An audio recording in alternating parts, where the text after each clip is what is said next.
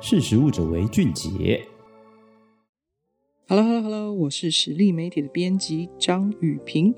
前两个礼拜，我到台南市的归仁区拜访一位斜杠青农，他叫做林仁煌。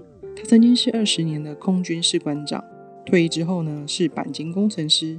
他也兼职国中的公益老师，同时他也是务农有十年经验的青农。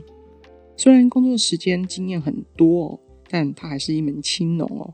十二年前呢，林仁煌家里的土地呢，曾经租给别人来种荔枝，但因为荔枝的技术门槛比较高，这个农夫放弃了。所以林仁煌他在没有任何务农的经验下，他竟然接下了这个高门槛的荔枝种植哦。他一路边种边学，他也一边兼职着其他的本业哦。荔枝一年只有一次的收成，那我们现在八月不是荔枝产季，也是他担任老师身份的暑假。只有到冬天的时候，他才会开始荔枝的准备工作。所以呢，他现在的工作就是一个钣金的工程师。那他为什么种荔枝，特别是玉荷包品种的门槛会比较高呢？这位青农和他的太太和我分享，主要呢有三个专业哦。第一个是时间管理，在台南种荔枝，它的纬度比其他盛产荔枝的高雄大树、屏东的离港有一点点的落差。如果跟两个地方同时都来种那个愈合包，收成的时间就会比别人晚，这样就没有竞争力，价格就会比较低。所以为了配合各地的产地，他们找到两种比较新的早生品种荔枝哦。同时呢，他们来调整愈合包的种植时间。那第二个跟第三个的专业呢，是愈合包的各种技术管理，还有人工套袋这样子的工作。原来玉荷包它是所有荔枝品种里面唯一需要疏花技术的品种。什么是疏花呢？在啊、呃、玉荷包花开的时候，必须用棒子或者是用手摘的方式，在一串枝条上面的花打掉，或者是用手摘掉，剩下三层的花，这样未来它的养分呢才会比较集中，它结的这玉荷包才会比较多。那林仁王他们是使用手摘的方式，到了冬天，他们还需要在荔枝的果树来做环刻，在树枝上面去割一圈。这样可以减少水分和养分的大量流动。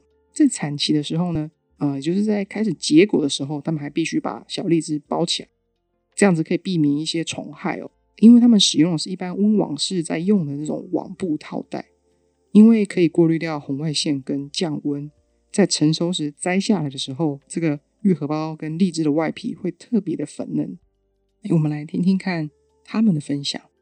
因为愈合包的花量非常的多，你不能全部都留，你至少要把它打掉七成，这样子它最后它才会结果率会比较好一点。你假如你没有疏花呢，它结果率大概可能是两成到一成。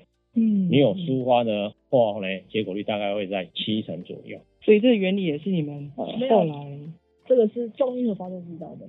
种玉荷包都要知道。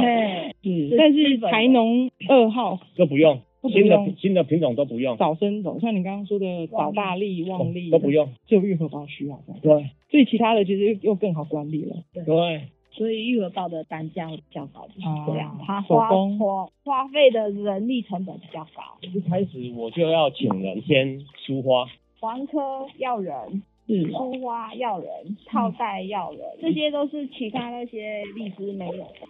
会觉得这样的工程蛮浩大的。不过，他们在玉荷包花开盛放的时候，另外养了五十万只的蜜蜂。在玉荷包产期结束的时候呢，就会另外有玉荷包蜂蜜的产品。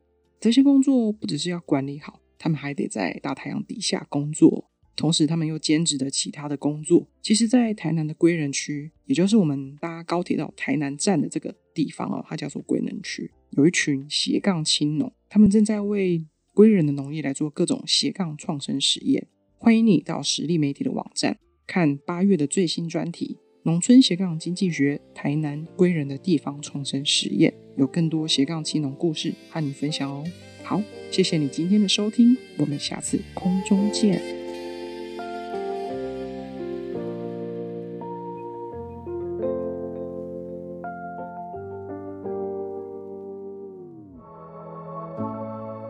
识时务者为俊杰。